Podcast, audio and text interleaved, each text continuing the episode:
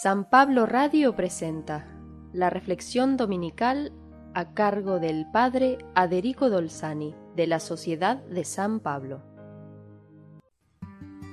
Con este domingo comenzamos el Adviento en preparación a la Navidad, cuando celebraremos la gran venida de Dios a este mundo con la encarnación de Jesús, el designio del Padre para salvar a toda la humanidad en los medios de comunicación, en las calles y en los negocios, abunda mucho la publicidad para pasarla bien, ofertas de turismo, de gastronomía y de regalos. De Dios ni palabra, ni mencionado. Pero Él igualmente viene. La liturgia nos propone un texto en el que Jesús da su enseñanza sobre los últimos tiempos y sobre todos los tiempos, porque Él siempre está viniendo. Con esto la liturgia no nos quiere arruinar la fiesta de Navidad, sino que nos llama la atención porque podemos perder de vista lo único que es esencial en la vida y perder con eso la vida misma. Cuando lo material en todas sus formas y variedades es el único objetivo de nuestra vida, pereceremos con los bienes que son perecederos, aun los que parecen o prometen durabilidad eterna.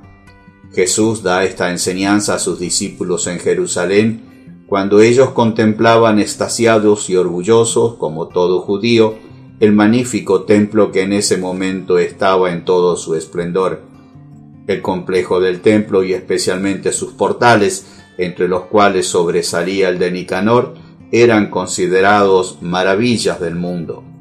Los discípulos esperaban que Jesús compartiera su admiración y orgullo por estas maravillas del país. Pero Jesús comenta que de todas esas maravillas no quedará piedra sobre piedra, todo será destruido. Estas palabras sonaron en sus oídos casi como una blasfemia. Todo judío pensaba que el templo, el único lugar en el mundo del único Dios donde se le rendía culto, sería eterno, o por lo menos lo último en ser destruido. De ahí la pregunta de los discípulos de cuándo sucedería eso. Jesús responde con el lenguaje apocalíptico muy usado en ese tiempo, que no anunciaba cosas desastrosas como imaginamos nosotros, sino que distinguía entre las realidades de los poderes humanos que quieren inmortalizarse o perdurar asumiendo figuras de los astros del cielo, el sol, la luna, las estrellas, o figuras fuertes del reino animal, como el león, el águila, el lobo. Esas figuras, cuando los imperios y los poderosos entren en crisis, van a tambalear, se van a oscurecer, van a caer y sin saber por qué. Esa es una buena noticia para el oprimido y para el que sufre, y no una amenaza. Lo que Jesús dijo del templo de Jerusalén es también verdad de todas las cosas que existen hoy, incluidos nuestros templos, santuarios y altares. Son materia y terminarán como toda la materia. Dios visitó a su pueblo en tiempos de Noé, llamando a la conversión, pero la gente continuó como si nada sucediera, enfocada en sus quehaceres, objetivos, valores de vida, hasta que llegó el diluvio.